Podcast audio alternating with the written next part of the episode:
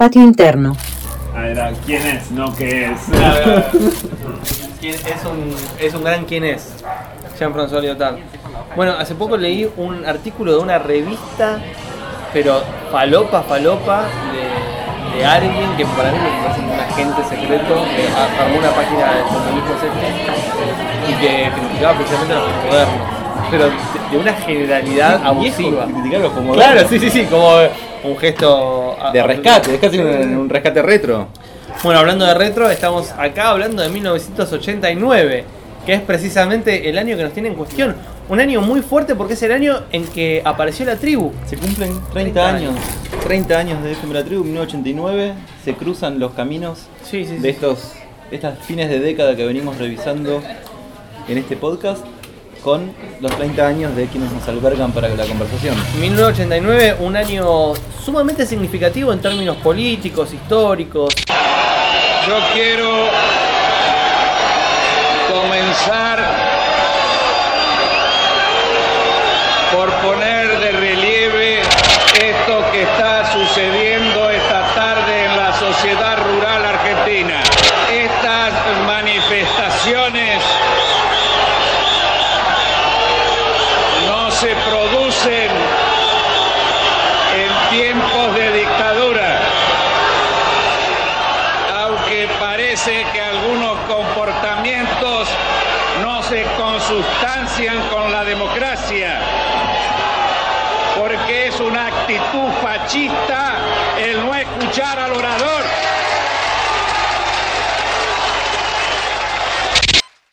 Con total objetividad. Esto no es un golpe de Estado. Reconocemos la autoridad del presidente Menem como comandante en jefe de las Fuerzas Armadas. Pero dentro del ejército no reconocemos otra autoridad que no sea la del comandante legítimo que es el coronel Sailendín. Eso quiero que por favor ¿Dónde está él ahora? ustedes lo aclaren perfectamente. ¿Cuál es el objetivo? ¿Dónde está el coronel Zainaldín? Este alzamiento es la continuación de los tres alzamientos anteriores, lo que demuestra la división que tiene nuestro ejército.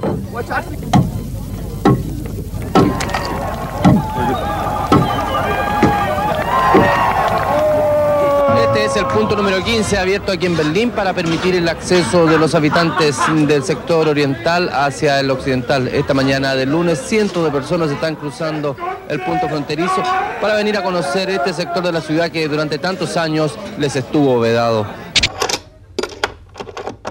Pero que en lo que se refiere estrictamente a literatura argentina, por lo menos en nuestras averiguaciones previas, en nuestra discusión, Google 1989, literatura Claro. argentina, tendríamos que- Nada. Lo único que hemos encontrado, que me parece digna la mención, pero también el reconocimiento de que no lo hemos leído, por lo menos yo no lo leí, es eh, parte de la obra de Juan Martini, quien acaba de fallecer hace muy poco, y que es una figura bastante extraña dentro del panorama de la literatura argentina, porque es un escritor rosarino sumamente importante para pensar la relación entre el policial, la literatura argentina, Uno de los pocos cultores del policial Sí. negro. en el sentido más lato del término. Exacto. Eh, y que también eh, está atravesado por el tema del exilio, porque es una de las personas que se fue precisamente al territorio español, estrictamente a Barcelona, y que entre otras cosas fue responsable de una serie de literatura policial eh, como editor, como consejero editor, y que también hizo esta cosa bastante extraña que es lo que se llama la, la traducción apócrifa. Muchos me preguntarán a qué me refiero con esto. ¿A qué te referís con esto? Gracias, Fernando? muchas gracias, Seba. Es precisamente el problema de que es alguien que cultivó en su eh, eh, etapa de exilio, junto con otros escritores, la idea de que los libros que presentaban eran traducciones de autores que no existían. O sea, él escribía el libro, pero al momento de presentarlo y, y darlo a conocer y, y, eh, participar de la divulgación, lo presentaba como una traducción de un, de un autor que no existía. Como Un si fuera una- giro borgiano. Claro, total. Un, un gesto fuertemente borgiano y aparte atravesado también por la lógica del policial, porque Martini, como bien ha dicho Seba, ha trabajado precisamente la idea del eh, policial negro en el sentido más bestseller de la cuestión.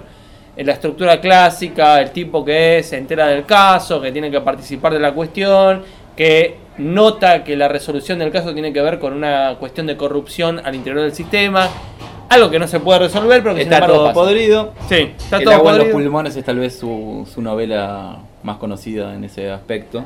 Sí, y aparte también alguien que fue fuertemente marcado por su regreso a la Argentina, ¿no? Porque al momento de regresar edita una serie de textos que operan como una serie de reflexiones en torno a lo que fue vivir en el exilio. Hola, ¿cómo andas, Jimé? En el exilio, en la cuestión de estar en Barcelona, traduciendo, dirigiendo colecciones y demás, pero ya en Argentina y reflexionando de qué pasó con esa generación, ¿no? En donde tenemos que meter a Juan Martini como alguien que, como dijimos, se fue al exilio, trabajó con, con editoriales y demás haciendo traducciones, pero en el cual también tenemos que meter a Marcelo Cohen.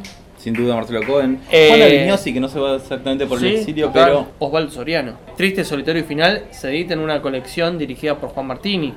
Un texto policial que eh, ha trascendido ya las líneas de lo que podemos decir al recorte académico porque es leído en el secundario, inclusive en el día de hoy. Cuando se tiene que dar policial negro, se da Triste, solitario y final. Una novela muy extraña, muy particular y al mismo tiempo muy entretenida, que le podemos dar a cualquiera que no que tenga ganas de leer algo más o menos copado y, y está bien. agregaría que debe ser la primera vez que ocupa tanto tiempo de conversación Juan Martini como autor.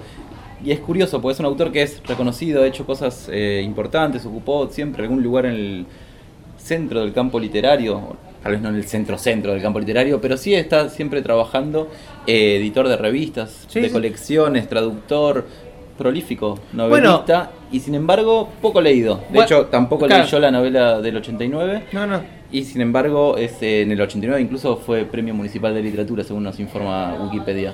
Y, pero lo que iba a sumar era, ¿por qué, por qué no Juan Martini y sí otras figuras que tenían como los mismos créditos, por decirlo de alguna manera, al estilo de Ricardo Piglia? ¿No? ¿Por qué Piglia sí y Martini no? Obviamente, Piglia tuvo todo una especie de trabajo de base que por ahí no lo podemos encontrar en Martini, ¿no? Porque Piglia estuvo en los libros, participó de una manera bastante contundente en determinadas agrupaciones políticas y El Juan vínculo Martini con la no. política y la crítica me parece que son tal vez los dos pilares que Claro, siempre total. apuntalan a la literatura argentina y que en el caso de Juan Martini no son tan directos, pese a ciertos niveles de compromiso que también ha tenido en términos políticos y, e intervenciones críticas, desconozco, más allá de su lugar como editor y traductor. No, ha tenido intervenciones críticas, pero contando precisamente el lugar del escritor exiliado, ¿no? Que, que ha sido el, el mismo tipo de intervención crítica que ha tenido Marcelo Cohen cuando regresó a la Argentina, ya comienzos o desarrollados los 90, en torno a lo que pasaba en Barcelona, en una época muy particular, porque recordemos, estamos hablando de 1989, que es un año significativo en muchos términos estrictamente políticos, porque es un año en donde ya están regresando las figuras que se han ido al exilio durante la última dictadura. La famosa reconstrucción del campo literario Claro. quebrado desde la irrupción de la dictadura, ¿no? Totalmente. Y ahí tenemos que meter a Martini, a Piglia, que vivió el, el llamado exilio interno, ¿no? Sin necesariamente irse del país, estuvo como corrido de eje. Cuando la dictadura ya estaba instalada, yo tuve un pequeño inconveniente que no podemos asociar con los verdaderos in- inconvenientes que se tuvieron ahí, ¿no? Sencillamente una, una situación, digamos, alarmante, podríamos decir, y entonces, a través de amigos y demás, que estaban en ese momento en la Universidad de California en San Diego, eh, me invitaron como profesor visitante. Un poco para sacarme de Buenos Aires, ¿no? Por las dudas de que, la- de que esos pequeños datos no fueran solamente pequeños datos. Eh, entonces pa- pasé ahí un semestre y luego volví a Buenos Aires porque las cosas que habían que parecían eh, anunciar algo oscuro no era así. Yo era en ese momento un hombre invisible, ¿no? Era muy distinta a la situación de amigos míos como David Viñas o, en fin, escritores o el propio Walsh, desde luego incorporado a la acción política, ¿no? Pero mm, había una, una generación de, escritor, de escritores intelectuales como era Beatriz Sarlo en ese momento, Altamirano, que empezamos a hacer la revista Punto de Vista, también porque no, éramos, no estábamos en, en la primera línea. Estamos hablando de un año en donde hay una serie de reconstrucciones muy interesantes. Recordemos que con el regreso a la democracia en el 83, ya en 1984, existen cosas tan puntuales e importantes como la reconstrucción de carreras como la de letras, que ha tenido el plan de estudio que todavía sigue vigente, la recuperación de, de obras tan notables como la de Lamborghini, ¿no? Alguien que también escribió un po- una pata en Argentina y otra pata en el exilio. Termina de hecho muriendo en el 85 en Barcelona también, donde escribió en sus últimos tiempos, trabajó este libro que hace unos años empezó a circular, El Teatro Proletario de Cámara, Mm. libro inaccesible, una edición muy reducida, una mezcla de recortes de revistas, pornografía, poesía, un libro muy curioso y que circula en una edición limitada a precios imposibles de, Bueno, adquirir. bien decís, eh, Seba, el, el tema de la reedición de obras, ¿no? Eh, eh, El 89 es un poco el comienzo de una lógica de empezar a recuperar todo aquello que se produjo en un determinado momento y que al principio empieza a circular en editoriales puntuales y con precios sumamente caros para lo que es el, el bolsillo del lector eh, común y que recién ahora quizás tengamos como un acceso un poquito más abierto, ¿no? El caso de Lamborghini con la, Sí, la- sumamente la- significativo. La recuperación con la editorial Cerval, ¿no? Mm. Del Cerval, eh, que edita sus. reúne sus textos bajo la curaduría de su albacea César Aira. Bueno, suma un dato. eh, Es del 88 ese libro. sí, Lamborghini, pero también hablando de cosas que recién ahora podemos leer de manera completa. Yo sé que parece medio raro porque es alguien demasiado canónico, pero sigue siendo significativo. Alejandra Pizarnik. ¿No? Sigue Los diarios, la prosa, la, la poesía completa y demás. Recién ahora tenemos un acceso general y amplio a, a la cuestión. Pero bueno, eh, en el medio de todo esto también eh, han aparecido diferentes publicaciones periódicas, revistas, diarios, etcétera, de los cuales quizás ocupen el espacio que eh, al menos nosotros dos nos podemos recuperar en términos de obra cerrada. Eh, ¿A qué está- ¿En qué estás pensando? y acá eh, nos pasan de producción un dato bastante interesante, que es que las revistas Madhouse y 1320 aparecieron en 1989. La ¿no? revista 1320. 1320. La cultura, la cultura rock en el sentido más amplio del término. Creo que cuando pensamos 1989, habría que pensar. En, eh, está la famosa hipótesis de Eric Hobsbawm para pensar el siglo XX como un siglo corto, ¿no? Entre la Primera Guerra Mundial y 1989 Claro, como total. su final. La caída del muro de Berlín en términos internacionales es obviamente el momento insoslayable para pensar 1989. Y en Argentina, el fin del alfonsinismo, la hiperinflación del 89, la crisis económica de 1989 y la candidatura y acceso al poder de eh, el- Carlos Saúl. de Carlos Saúl. Carlos Saúl. ten- tuvimos un presidente cuyos primeros dos nombres eran Carlos Saúl. Yo no lo puedo creer. Si esos fueran los problemas que Carlos Saúl le ha generado a la Argentina, inaugurando, si se quiere, el periodo neoliberal, la la- en el 89 podríamos decir comienzan los 90 y revistas como 1320 me parece que eh, no son ajenos al clima cultural de los, No, de ni, los años 90. ni a palos, porque precisamente lo que un poco captura el espíritu de lo que será la contracultura en los 90 tiene que ver muchísimo con el rock. Inclusive hoy en la actualidad, cuando pensamos en los 90, es un poco difícil eh, separarlo de las bandas que existían en los 90, porque eran precisamente el espacio en donde se desarrollaba esta suerte de crítica al poder establecido, etc. no sé si 1320 ocupaba el mismo... No, 1320 no. Es el lugar de darle circulación a, eso- a esas bandas. 1, 9, 8, 9.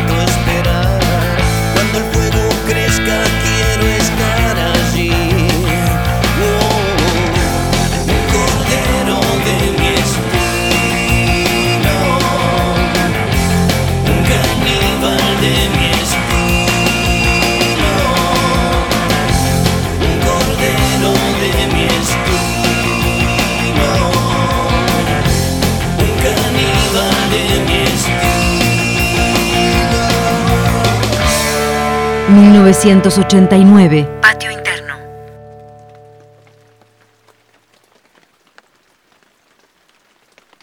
el momento de consagración de los redondos, fuerte. Pensemos que en el 91 sacan La Mosca y la Sopa, que es como el disco más mainstream. Eh, tenía por lo menos tres ¿Más temas. que Lobo Cordero? Sí, Lo- Lobo Sueldo Cordero Atado venía a confirmar aquello que Lo que ya La Mosca y la. Sopa. Un poco de amor francés, Sí. está en la mosca. Sí, un poco de amor francés, eh, Tarea Fina, eh, Perro Dinamita.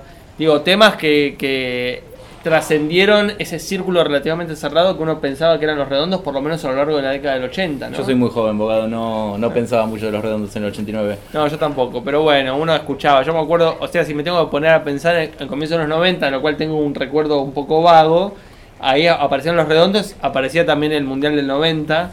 Definitivamente. eh, la canción esa italiana, No ci immagine. No ti imaginé. Sí, no, no tengo Un giorno triste. Un giorno te. Ahí va. Pero el Sí. 89 tiene esta cosa de bisagra, ¿no? Creo que en Argentina es muy difícil pensarla, o por lo menos desde hoy nos resulta tal vez difícil pensarla, no como un inicio. El 89 es el inicio de los 90 y tal vez la idea de que es también, por ende, el cierre de los 80 aparece un poco más desdibujado. Sí, pero es extraño, ¿no? Porque nosotros, si nos ponemos a pensar acerca de la década del 80 en términos de literatura, pero también en términos de música popular, por ejemplo el rock y demás, es una época muy plena, muy llena de, eh, de discos, de libros, etcétera. Lo circunstancial es que justamente el año 1989 es una época un tanto vacía en ese sentido, ¿no? Como que no hay una referencia específica de, bueno, salió tal cosa. Efectivamente, de hecho no tenemos un cicatrices y... No, no. No como teníamos en otros un años, Puig, ¿no? O un Saer Puig o ese tipo de, de autores fuertes que marcan una época. El 89 me parece vacío de esos autores. Charlábamos antes, no en vano el, el proceso de crisis política y económica ocupaba tal vez toda la el área de la imaginación contemporánea, ¿no? Sí, aparte es una época que eh, está atravesada por el comienzo de un periodo de 10 años. Porque el 89 termina en el 99. Eso es lo raro. O sea, yo, yo no creo que haya mediación. La única mediación que Es uno... más, yo te estiraría la hipótesis. El A ver. 89 termina en el 2001. Total. No, estoy to- totalmente en de términos acuerdo. internacionales con la caída de las torres, en términos nacionales o latinoamericanos con las jornadas del 19 y 20 de diciembre. Sí, olvídate. Termina en el do- 2001 y a fines del 2001 en el caso Sí, argentino. Sí, es, es, es como muy fuerte. Nosotros estamos hablando justamente, a diferencia del 79, a diferencia del 69, a diferencia de todos los podcasts que grabamos antes, estamos justamente en una época en donde nosotros estábamos. Está bien, éramos niños. Yo por lo menos tenía, yo nací en el 84, o sea, en el 89 tenía 5 años, 6, Yo ya tenía unos 8 años. 8 años. 8 años tenía. Ah, ya tenés un recuerdo más puntual. Tengo algún recuerdo. Porque para mí algún 8 recuerdo. años es del 92, más o menos ahí ya me acuerdo cosas. Pero bueno, a lo, a lo que voy es que es, es una época en donde estábamos implicados, pero que al mismo tiempo se abrió como esa especie de erial que duró más de 10 años, que es toda la década del 90, ¿no? Con todas las contradicciones que, que ha tenido. En términos de producción literaria, la década del 90 ha sido muy interesante porque han salido obras, han salido producciones significativas, pero al mismo tiempo estaban atravesadas por esta idea de la deflación posmoderna, ¿no? Como muy fuertemente atravesadas por todo lo que implicaba la lectura posmoderna de la historia. Constantemente, de hecho, en los 90 hay como una sensación, si uno revisa suplementos culturales, revistas literarias, etcétera, de que la gente escribía y medio no tenía muy claro para qué escribía, cuál era la función social de la literatura, cómo circulaba la literatura. Entonces, en los 90, y como antecedente de esa década larga que son los 90, habría que agregar que los 80 es una década muy corta, porque cuando pensamos en los 80 podemos pensarla del 82 al 89, Malvinas a las elecciones, de el retorno a la democracia hasta el fin del alfonsinismo, 6, 7 años como máximo, es una década que de algún modo ocupa la mitad del tiempo que la siguiente. Sí, sí, y aparte también en, en los 80 con toda una especie de explosión experimental que en los 90 se instala, se instala como lógica de producción. O sea, a diferencia de toda esa especie de investigación, de renovación y demás que significaron los 80, en los 90 es como una especie de establecimiento de esta cuestión y de producción para adelante. El 89 tiene en algún sentido tal vez el, el honor de ser un momento bisagra entre el momento de experimentación, del retorno a la democracia, cierta apertura que se vive en esos años y la destitución frente a esos ese, ese momento de apertura que a fines del alfonsinismo ya empieza a ser tal vez el tono general de la, de la cultura. 8, 9. Justamente hablando de cultura y demás, nosotros hemos hablado circunstancialmente de lo que pasaba en otro tipo de disciplinas, ¿no? No solamente en la literatura, sino por ejemplo en la historieta. Y me parece que si uno revisa la, histori- la, la idea de historieta norteamericana, o sea, lo que sería el mainstream de, de la lectura de historietas, pero sobre todo de novelas gráficas, que es un género que se empieza a, utilizar eh, hacia el 89 o hacia finales del 80, para mí hay que mencionar necesariamente a, por un lado, en Argentina, la influencia de la revista Fierro, pero también en términos internacionales, por ejemplo, eh, un momento de quiebre en la historieta norteamericana con la aparición de obras tan significativas como Arkham Asylum de Grant Morrison, que es una revisión del mito de Batman, pero a fondo, en el mismo año que aparece, en 1989, es el año que aparece la Batman de Tim Burton.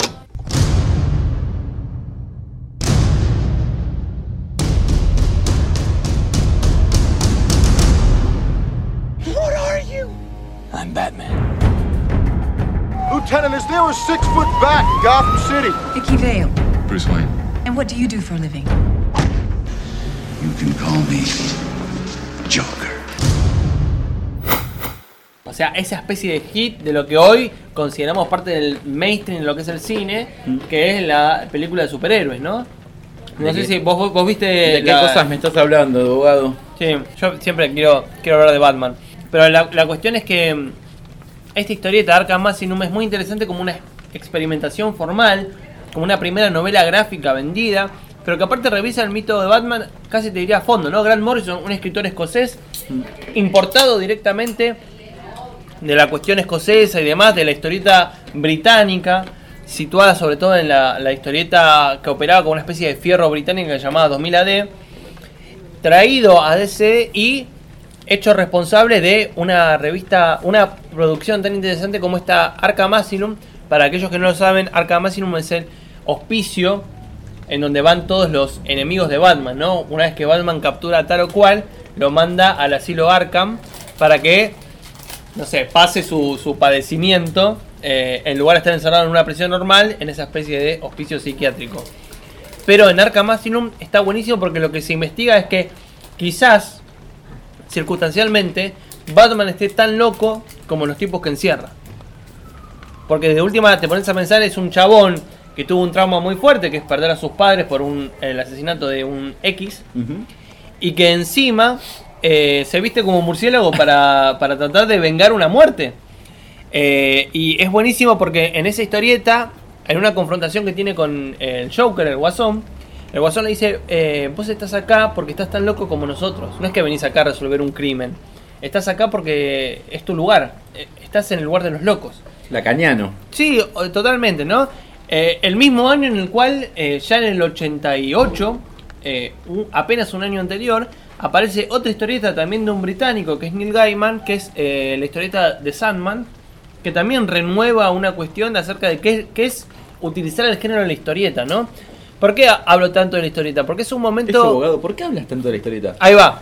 Porque hacia finales de los 80 aparece una renovación de un género que supuestamente era un género popular, sin ningún tipo de reflexión interna y demás, que de repente empieza a tener todos estos momentos de, bueno, vamos a reflexionar acerca del género, de cuáles son las bases de este género y sobre todo cuáles son las bases del género de historieta. Algo que ya inauguró en los 80 la historieta Watchmen, que dentro de poco tendrá una adaptación a serie en HBO, pero que, por favor, si alguien está escuchando este podcast, vaya y cómprese cualquier edición de Watchmen porque es una historieta genial. ¿Alguien está escuchando este podcast? Sí, yo creo que por lo menos tres personas. Es una historieta genial que revisa las bases de lo que es el género de, de la historieta de superhéroes. Sandman hace lo mismo pero de un lado más mítico.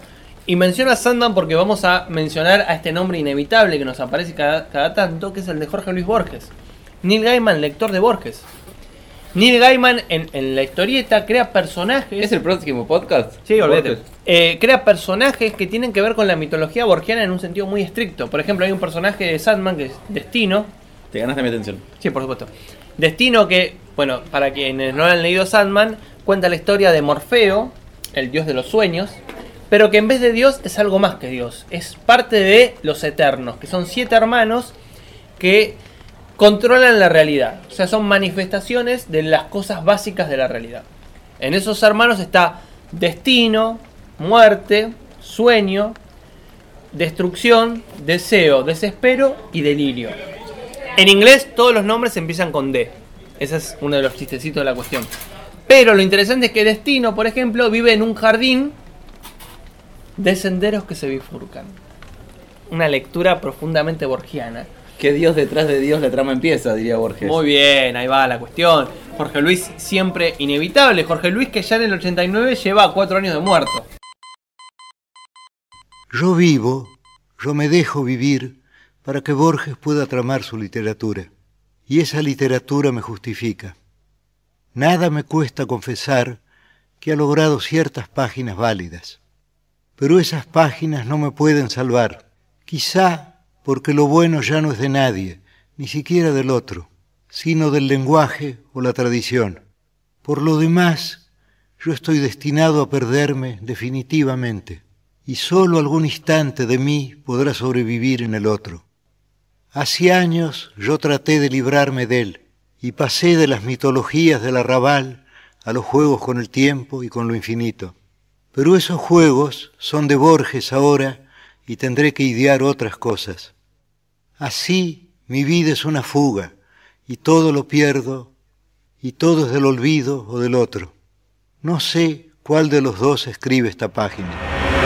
Borges por él mismo. Jorge Luis Borges. 86 muere. Muere en 86, muere durante el Mundial. Claro. Eh, el gol de Maradona y la muerte de Borges. Las dos cosas que signan. Cuando hagamos un podcast de años terminados en 6, Claro. no podemos omitir ese, ese momento. Pero bueno, qué, interesante esto, ¿no? La- eh, que me- a mí me- parece este último gesto de la recuperación de la literatura latinoamericana para lo que sería la cultura sajona, ¿no? Es para seguir el, rastro de Borges en las producciones eh, inesperadas, digamos, eh, norteamericanas. Creo que es notable eh, series que, aparecen últimamente, como, no sé, hace poco estaba eh, The OA. Sí, The OA. Salió en Netflix también, con giros en la segunda temporada muy borgianos. eh, aparece como diseminado, no, no para de tener producción, ¿no? El viejo Borges. Bueno, hablando de Borges y demás, y de la recepción de la cultura o la literatura latinoamericana en la cultura sajona, es muy interesante en 1989 en el siguiente sentido. Es el año donde aparecen dos novelas que marcan dos ritmos de la literatura latinoamericana. Una es El general en su laberinto. ¿Es del 89? Es del 89. ¿Has trabajado, abogado? Sí, por supuesto. Y la otra es, y con esta te maté, Isabel Allende como agua para chocolate. Fuerte, fuerte el dato que acabo de tirar.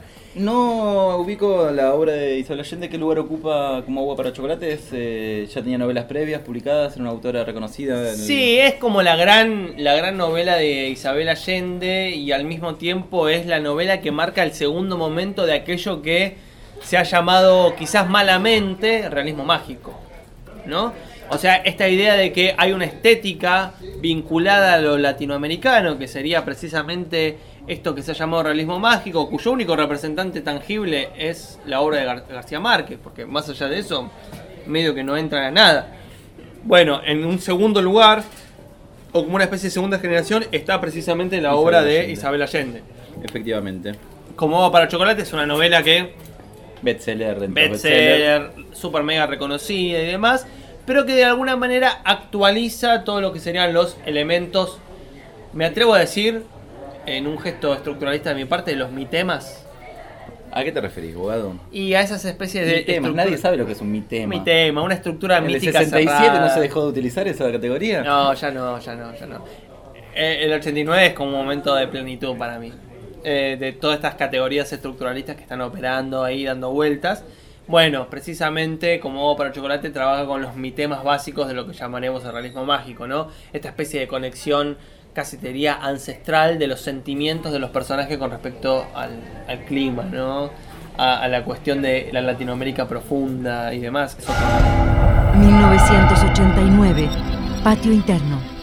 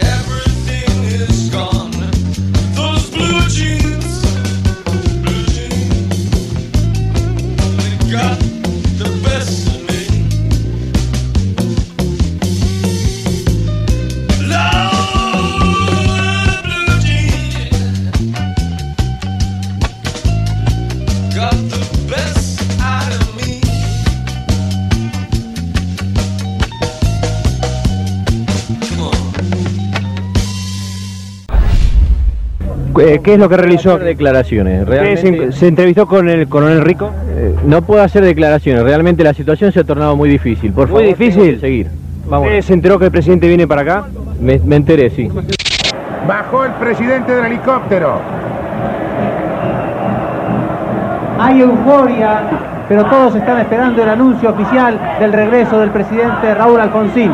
Ya están aprestando los micrófonos, faltan solamente instantes para que aparezca el presidente Alfonsín. Gran fervor en la Plaza de Mayo, alegría, la larga espera está dando sus frutos. Escuchen.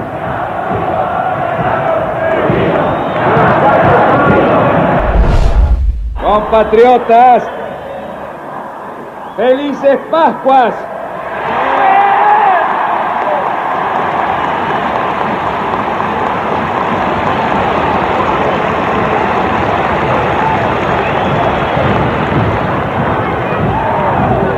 Los hombres, los hombres amotinados han depuesto su actitud. Y hoy podemos todos dar gracias a Dios. La casa está en orden y no hay sangre en la Argentina.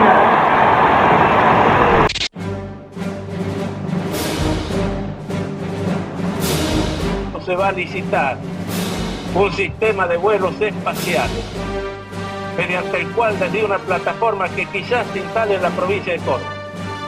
Esas naves espaciales van a salir de la atmósfera, se van a re- remontar a la estratosfera, la estratosfera y desde ahí elegir el lugar a donde quieran. De tal forma que en una hora y media podemos estar desde Argentina, en Japón, en Corea o en cualquier parte del mundo. 1, 9, 8, 9.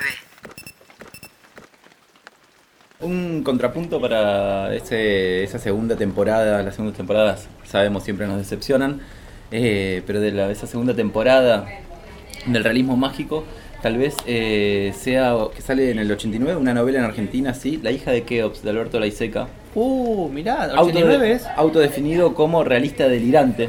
Sí. ¿no? Su obra la, él la, la catalogó como propia del realismo delirante. Una novela, efectivamente, el delirio como motor eh, narrativo podría funcionar muy bien como definición. Una novela donde eh, la construcción de una obra inconmensurable es la trama de este- esta novela de la Iseca que me parece que sirve para pensar, ¿no? como en la Argentina en particular, donde el realismo mágico no, tal vez no tuvo sus mayores cultores, No, pero eh, ahí va la cuestión, ¿no? Esta especie de separación, por un lado estratégica y por el otro lado profundamente cultural de, la, de lo argentino con respecto a lo latinoamericano, ¿no? O sea, la hija de Keops y demás es como eh, fuertemente atravesada por eh, la idea de una producción literaria que casi te diría toma lo exótico como un elemento de renovación. Exactamente. Y de a hecho- diferencia del nacionalismo borgiano, por decirlo de alguna manera. De hecho, fue en su momento elegida como libro del mes por una revista que tenía la categoría de libro del mes, que era la revista Babel, que, Babel. cuyo mismo nombre, ¿no? Babel, eh, se ampara en la idea del exotismo. No sé si te acordás del grupo Babel que surge unos años antes, que eh, 1989, 87, 88. Eh, Sí, están todos- Se nucleaba el grupo sí. autodenominado Shanghai Sí, sí, sí. que bregaba por esa idea del exotismo en la literatura, muy de la mano del todavía joven y no del todo reconocido César Aira, Sí. pero eh, como una forma, entre otras, de romper contra esa- ese canon del realismo mágico que en ese momento todavía ocupaba un lugar de mercado importante, pero que tenía una serie de inflexiones sobre la idea de lo latinoamericano, sobre todo una imagen de lo latinoamericano for export que les resultaba problemático. Es una, Babel, la revista dirigida por Martín Caparrós y Jorge Dorio, Jorge quienes Dorio. hoy eh, tal vez la, la grieta ha separado, pero en ese entonces eh, editaban la revista Babel. Sí, eh, para aquellos que quieran revisar Babel, está en AIRA, Archivos Históricos de Revistas Argentinas, la pueden consultar completa la revista. Van a ver que aparecen firmas como las de Jorge Dorio, como las de Martín Caparrós, pero sumo también Alan Pauls, eh, Sergio Vicio, Sergio Vicio, Chayfek, eh, eh, Goebel. Ronnie, Gebel. Eh, todos escritores que después tuvieron su- sus carreras que casi te diría que están como, hablando del jardín de senderos que se bifurcan, que se van como separando, ¿no? Distanciando. distanciándose entre ellos y distanciándose de las hipótesis eh, casi de manifiesto que postulaban en su momento el grupo Shanghai, ¿no? Sí, pero por otro lado, por ejemplo, Caparrós y Dorio tuvieron un programa de televisión en los 80. Monitor argentino. Sí, Monitor. Argentino, una cosa medio rara. Hay un, hay un programa muy interesante en el cual invitan a, a Charlie García y que lo interpelan, hablan, ¿no? Están Caparrós y Dorio al lado del, del teclado y como hablando, che, vos Charlie, que haces tal cosa, tal otra. ¿Cómo, ¿Cómo te ves entonces, un poco a partir de todo esto? ¿Cómo ves tu lugar en la cultura, para decirlo de alguna manera? De los últimos 15 años, bueno, hay letras tuyas que han circulado mucho, canciones que quizás hayan formado algunas maneras de pensar. ¿Cómo, cómo lo ves eso? Y como es, como, como qué sé yo, como un tipo que, que aportó un poquito a, a, a la conciencia general por ahí, que, que hizo que, la, que alguna gente, no sé, se dejara el pelo largo, que alguna gente por ahí se rebelara contra ciertas cosas. O sea, creo que formo parte de un movimiento de gente que en un momento dijo no a un montón de cosas y sí a otras. Entonces eso, qué sé yo, creo que no sé, no soy un héroe, pero algo hice. Y la idea esta entonces de ser una especie de líder de opinión o algo así te hace pensar más las cosas que vas a decir, con, pensando, digo, que te van a escuchar y quizás eso va a producir reacciones, va a producir efectos. A veces eh, lo hago, o sea, pienso algo, algo así como, bueno, ahora quiero mandar esta. Y a veces no, a veces estoy relajado y digo, o sea, en, e- en este momento estoy como que pienso que eh, no es un momento como para, para opinar y decir, vale, vayamos para aquí o para allá, pero en, en, en, en la época esa que vos decías, o sea, había que decir una cosa- unas cosas bastante como claras, ¿no? Pero es, es interesantísimo eso, ¿no? Ese programa Porque- también pasó a la fama por la invención de un autor inexistente. Dedican un programa a, no me acuerdo ahora el nombre, a un autor del cual eh, presentan entrevistas, críticos comentando su obra y un autor que no existía. Bueno, un gesto muy Babel. Un gesto muy Babel, efectivamente. Revista en la cual también co- colaboró, por ejemplo, personas que no tienen nada que ver con la estética de Babel, como eh, Elsa Drukarov. Exactamente. Están eh, Horowitz y Drukarov colaboran. Horowitz, en- Horowitz también. colabora, de hecho, en. El realismo socialista con en un, Babel. en un número que le dedican a. a, bueno, no sé, un aniversario. un- eh, hacen un dossier, la- funciona con muchos dossiers la revista y dedican uno a la Revolución Rusa, si no me equivoco Sí. mal. Y ahí lo, lo coordina Horowitz. Hay otro dossier que publican ahí en Babel que es eh, un aniversario que se cumple en 1989. Que si hubieran tenido algún podcast para eh, lucirse, hubieran podido eh, Como nosotros que, estamos gastando todas nuestras, que se balas. dos siglos de eh, la Revolución Francesa. Claro, total. 1989, caída del muro, y también dos siglos de la Perdón, Francesa. 1989 no es un año en donde aparece textos de este revisionismo histórico francés, que a diferencia de nuestro revisionismo histórico es fuertemente de derecha, como la producción de François Furet. ¿No? Alguien que revisa la, la Eso historia. sucede del otro lado de la General Paz. Yo Sí, sabes que no, no practico, es no es practico otro ese mundo. tipo de vicios. Un saludo a Sergio que de paso nos está escuchando. Pero eh, justamente, ¿no? Eh, eh, el, el- no el centenario, el bicentenario. Bicentenario de la El bicentenario de la. Revolución Francesa. Un año eh, 1989 que está totalmente atravesado por el neoliberalismo, ¿no? Caída del muro, triunfo de la política neoliberal.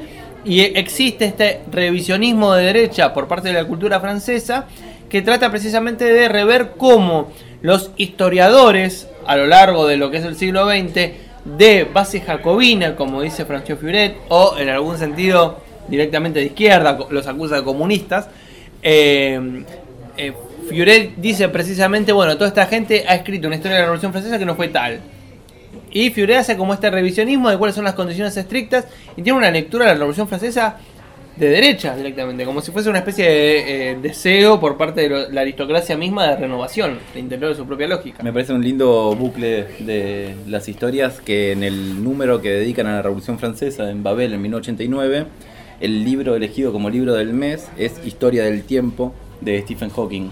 Un Ah. libro que había salido un par de años antes en inglés, pero que eh, lo dirigen como el libro del, del mes en 1989. Bueno, en el mismo año no aparece, y esto tendríamos que chequearlo, pero bueno, lo voy a decir brutalmente, no aparece el primer tomo de historia social de la literatura argentina. Efectivamente, ese año se publica el primer tomo de la colección que empieza a dirigir David Viñas en ese año, eh, con una directora de tomo que era Graciela Montaldo, que después Montaldo, se claro. bifurcó también de las hipótesis de lectura más contextualistas de David Viñas, pero que dirige el tomo donde también, entre otros, están Alan Pauls, Aníbal Jarkovsky y Graciela Esperanza creo que también, y otras firmas que después van a ser, eh, eran entonces jóvenes críticos y pasan luego a eh, ser Sí, a na- separarse un poco de críticos bastante apartados de algunos de la- las hipótesis de lectura de Viñas, que siempre hacía esta, este modo de leer ¿no? todo texto en su contexto para pensar la, historia de la literatura y la historia nacional muy en conjunto. ¿no? El tomo ese, de hecho, se llama eh, Irigoyen entre Borges y Art. Sí, no, qué, qué interesante también que la historia social de la literatura, literatura argentina sea el primer proyecto serio de organizar una colección en torno a la producción literaria argentina, ¿no? Otro de los eh, notables intentos que han existido a lo largo de la historia de la literatura argentina de armar precisamente una historia de la literatura argentina, ¿no? Armar un proyecto historiográfico que recorra desde su eh, nacimiento hasta la actualidad qué es lo que pasó con la eh, literatura argentina. Y- Tendríamos que haber sí. revisado qué decían de 1989 en ese tomo, tal vez. Y sí, ha- habría que ver. eh, lo que pasa que justamente en 1989, por ejemplo, en términos de poesía, está fuertemente atravesado por la discusión ya instalada en el 87 por otra publicación, casi al mismo nivel que va a haber, que es Diario de Poesía. Al mismo nivel, al punto de que el diseño, el formato Sí, sí, igual. y demás es muy similar. Invitamos a todos a visitar el Instituto de Literatura Argentina ahí en 25 de mayo, en donde pueden encontrar estos ejemplares y van a ver que son iguales. Igual, Muy vos agarrás un diseño. Babel, agarrás diario de poesía y tiene un diseño sumamente similar. Diario de Poesía había instalado una crítica en el 87 con respecto a cómo escribir poesía, que marcó el comienzo de una lógica de producción de poesía que va a atravesar toda la década del 90, que es precisamente la discusión entre neobarrocos y objetivismo. porque seremos tan disparatadas y brillantes. Abordaremos con tocado de plumas el latrocinio, desparramando gráciles sentencias que no retrasarán la salva, no, pero que al menos permitirán guiñarle un ojo al fusilero. Porque seremos tan despatarradas, tan obesas, subiendo en lentas aspiraciones el zumo de las noches peligrosas, tan entregadas, tan masoquistas, tan hedonísticamente hablando. ¿Por qué seremos tan gozosas, tan gustosas, que no nos bastará el gesto airado del muchacho, su curvada muñeca? Pretenderemos desollar su cuerpo y extraer las secretas esponjas de la axila tan denostada, tan grosera. ¿Por qué creeremos en la inmediatez, en la proximidad de los milagros, circuidas de coros de vírgenes bebidas y asesinos dichosos tan arriesgadas, tan audaces, pringando de dulces cremas los tocadores, cachando, curioseando? ¿Por qué seremos tan sirenas, tan reinas abroqueladas por los infinitos marasmos del romanticismo, tan lánguidas, tan magras? ¿Por qué tan quebradizas las ojeras, tan pajiza la ojeada, tan de reaparecer en los estanques donde hubimos de hundirnos, salpicando, chorreando la felonía de la vida, tan nauseabunda, tan errática? ¿Por qué seremos tan hermosas? Néstor Perlonger. Con el regreso de la democracia ahí empiezan a, a disputarse la tradición en gran medida, ¿no? Sí, por supuesto, ¿no? De- Desde dónde agarramos la cuestión, qué es escribir poesía, eh, hacia dónde queremos ir con la, la poesía que escribimos. Pensemos que los neobarrocos estaban fuertemente identificados con figuras como Lamborghini, Néstor Perlonger. Sobre todo Perlonger. Sí, olvídate. La idea el- del neobarroso que Sí, Perlonger, Tamara entre otros, habían Echevarri en el Uruguay, habían defendido fuertemente, ¿no? Sí, y podemos meter eh, nombres que también están fuertemente vinculados a la historia de lo que podríamos llamar la poesía performática latinoamericana, como por ejemplo Marosa Di Giorgio, eh, etcétera, de los cuales por suerte en los últimos años han salido bastantes eh, libros, investigaciones y demás relacionadas específicamente a la producción de esa época. Pero lo interesante precisamente es que frente a la tradición neobarroca o neobarrosa aparece esta especie de llamado al objetivismo, ¿no? A una poesía mucho más concreta, mucho más puntual, que podríamos decir eh, inaugura una época que todavía no está cerrada. No Yo está por cerrada, menos, ¿eh? pero de algún modo creo que sin duda su momento de esplendor es eh, del objetivismo en esa confrontación contra los neobarrocos, es la, lo que hoy llamamos poesía de los 90, ¿no? Claro, sí. Fabián Casas, Washington Cucurto, Fernanda Laguna, Laura Whitner, toda la- esta serie de autores que estuvieron fuertemente pegados al objetivismo y que tienen un momento de cierre muy discutido, muy discutido. Martín Prieto, eh, poeta también, pero eh, por otro lado teórico, responsable de una historia de la literatura argentina. Otra más. Eh, ya entrado en los 2000 igual. Pero Martín Prieto, por ejemplo, en su recorte dice que esta lógica del objetivismo inaugurada hacia finales de los 80 termina en el 2001 con el libro de Sergio Raimondi, Poesía Civil. Alto libro que algún día, al que algún día deberemos dedicar algunas palabras. Sí, un gran libro. Y que también recoge antecedentes, ¿no? Con Sí. el Januzzi tal vez como... Como gran nombre, claro. Sí, sí. Yo me atrevo a decir que el objetivismo de los 90, tal como lo entendemos, en realidad termina en 1996. ¿Con qué, en qué libro estás pensando? ¿En Punctum. Punctum Iba, de iba- Martín iba a decirte que la lista de nombres de poetas de los 90 que dijiste, incluyendo a Fernanda Laguna, por ejemplo, tal vez no dejaba tan clara una idea de objetivismo que sería otra si uno decía, o Cucurto, que incluiste también, que tienen inflexiones más vinculadas a lo performático, a Sí. Eh, a giros lingüísticos más propios del neobarroco. Mientras que si uno decía Gambarota, Raimondi, Casas, tal vez, eh, o Alejandro Rubio incluso, eh, el panorama de objetivismo, el propio Martín Prieto, de Daniel Mm. García Helder, sin duda. eh, Responsable del artículo del 87 que estamos hablando, ¿no? Que es la crítica de los neobarrocos, eh, a publicar en el número 4 de Diario de Poesía. Y de hecho, para revisar la, la perspectiva de Prieto, hay un famoso artículo de objetivistas versus neobarrocos que creo que sintetiza bastante bien varios de los elementos de ese, de ese debate, que nace efectivamente con el diario de poesía, que entre otras diferencias con Babel, tiene que Babel dura 22 números entre el 88 y el 91, surfeando las crisis económicas, las devaluaciones, la- el paso a la convertibilidad y no logra pasar de eh, 1991, mientras que el diario de poesía Sí, se queda hasta el 2000. extiende, tal vez con una aspiración menor, porque Babel era una revista mensual, y Diario de Poesía creo que salía por estaciones, trimestralmente al menos, eh, y eso tal vez les haya dado un aire para poder sobrepasar esos momentos de malaria económica, ¿no? Es muy interesante señalar y subrayar la siguiente cuestión que Diario de Poesía eh, se podía conseguir en los puestos de revista. Efectivamente. Algo que parece como medio raro para una publicación dedicada estrictamente al género, eh, como dice el poema de Guillermo Boido, ¿no? La poesía no se vende porque la poesía no se vende. ¿no? Una cosa muy marginal, que es sacar una publicación dedicada solo a poesía. Eh, En ese sentido, tal vez continuaba y se la podría pensar como un desprendimiento lateral de una revista que la antecede en unos años, que es la revista Punto de Vista, que también tenía esa política con otro diseño, con otro tipo de trabajo y con otro corpus de intereses, pero que también tenía esa política de distribución en kioscos, ¿no? Pensé que ibas a nombrar la revista Joule. No, no, no, la revista Yul no creo que se distribuyese en No, kioscos. no, no, ni, ni a palos, ni a palos. Pero, Pero sí, cuando dijiste antecedentes, yo bastión de los pensé. neobarrocos también, ¿no? Claro, bueno, ahí va la cuestión. Para aquellos que les interese seguir la polémica objetivista neobarrocos, es necesario mencionar el bastión neobarroco de toda la cuestión de publicación periódica, que es la revista Yul de Santiago Peretnik, eh, que es una revista muy particular. Todavía se puede conseguir en algunas librerías de usados, sobre todo en la calle Avenida de Mayo. Efectivamente. Eh, ¿Por creo qué que se lo venden- consigue más en Avenida de No Mayo sé. que en Corrientes, ¿Sabes por no ejemplo? sé? Pero Es como la Avenida de Mayo es como la, neobarroca. Los números que yo vi tienen eh, los vi en la Avenida de Mayo.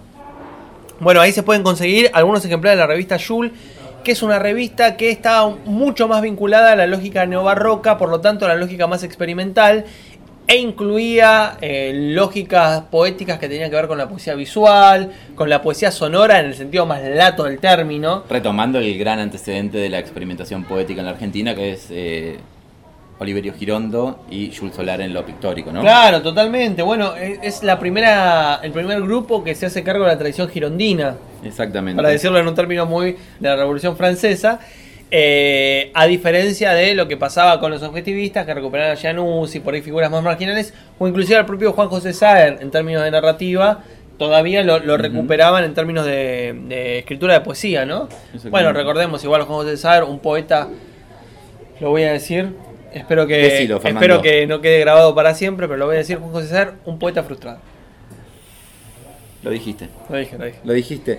Como para sacarte de este brete, ese mismo 1989, en medio de la malaria y la poca producción tal vez literaria que encontramos, se publica Children's Corner de Arturo Carrera. Ah, mira. Efectivamente. Otro gran escritor neobarroco recuperado por los objetivistas. ¿no? Exactamente. Donde ahí aparece tensionado entre su, su vertiente más neobarroca y ciertos modos de lectura que lo, lo ligan de algún modo a los, a los objetivistas o a cierta lectura de los objetivistas. Creo que Carrera no se sentiría cómodo entre, dentro de las... ¿Cómo llamarlas? Las corrientes las por tropas, Las corrientes objetivistas.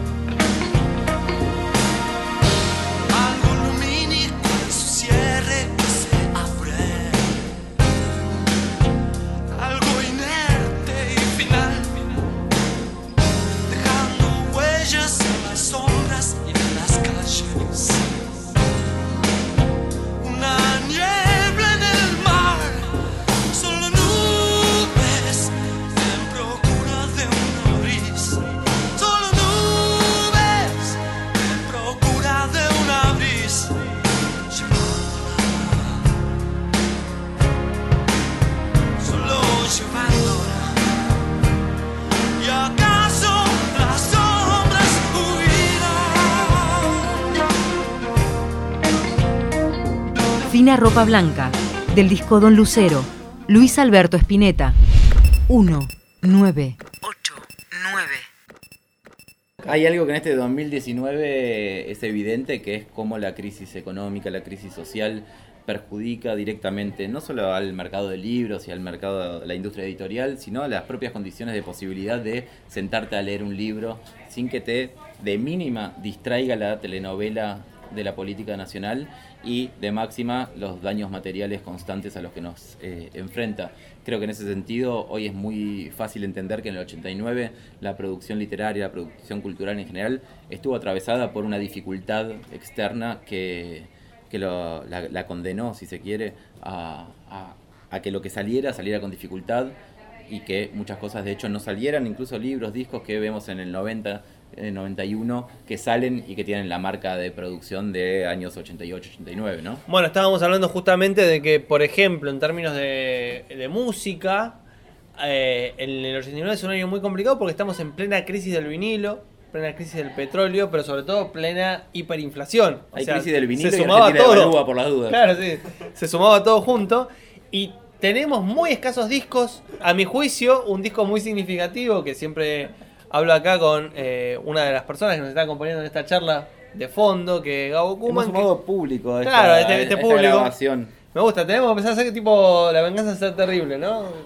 Hacemos un paso de comedia. del, patio interno, del patio interno de la tribu saltamos al Tortoni. Ah, pero estábamos hablando justo- Saltamos para abajo, ¿no? En realidad. No, para abajo, siempre al subsuelo.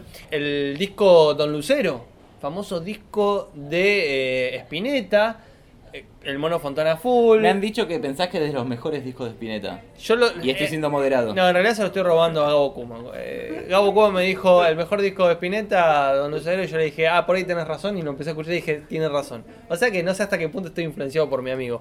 Pero a, a lo que voy es que... ¿Qué somos si no influencias de nuestros Por amigos? supuesto. Un disco rarísimo, pero al mismo tiempo eh, con un sonido muy particular y muy apegado a, a lo que se escuchaba en la época y al mismo tiempo a la versión nacional de eso que se escuchaba en la época, ¿no? Porque es un disco con mucha programación, con mucho sonido, con, con las letras típicas del, del- del flaco y demás. Y digo el flaco como si estuviésemos en Estamos Radio AM, ¿no? confianza. Uno dice en Radio AM el flaco.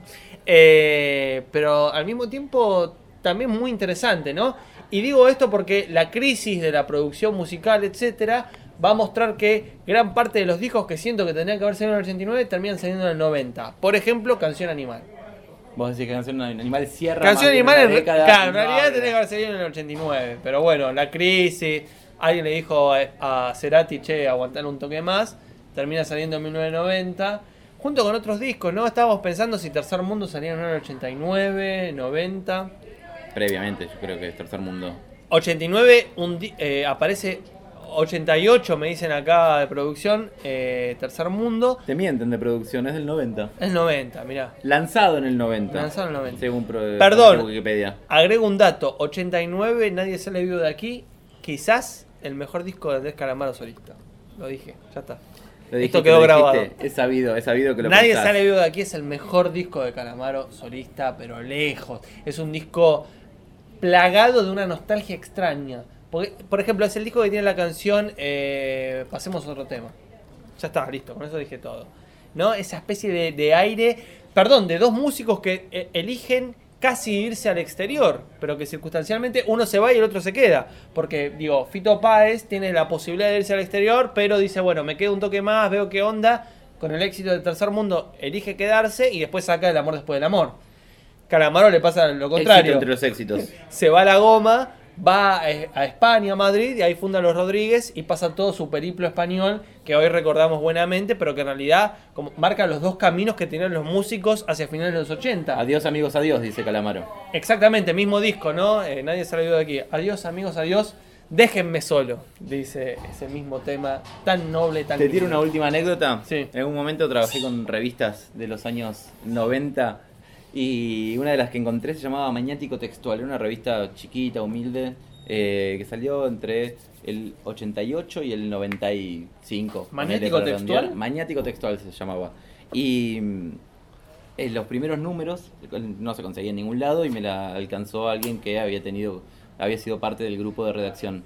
Los primeros números era muy simpático por llamar, ponerle un nombre a, a la tragedia económica de la Argentina que se repite y se repite, eh, aparecían con etiquetas superpuestas en los precios de los primeros números. Se ve que tiraban, no sé, 500 ejemplares, vendían 200, a los dos meses le ponían una etiqueta nueva, Claro. incluso al paso de- al punto de que tenía...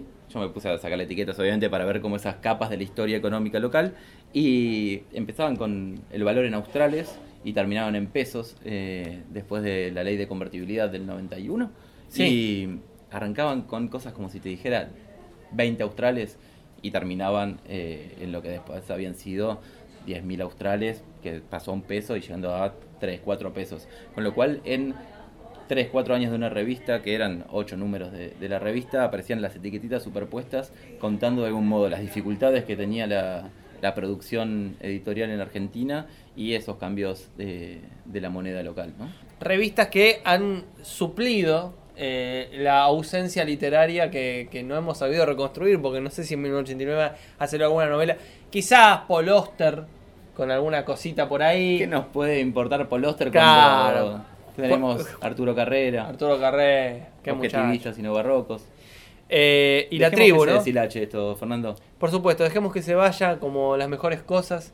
Mi nombre suele ser Fernando Abogado y en esta oportunidad, querido Seba, me voy a ir con este monopatín que conseguí buenamente en la calle y que estoy estrenando. en la noche Espero que de- el mío siga siendo Sebastián Arnaiz. Un gusto como siempre y nos Sí, vemos en el favor. próximo podcast. Che, ¿la cerveza la pagaste vos o la pagué yo? La paga producción. Ah, bueno.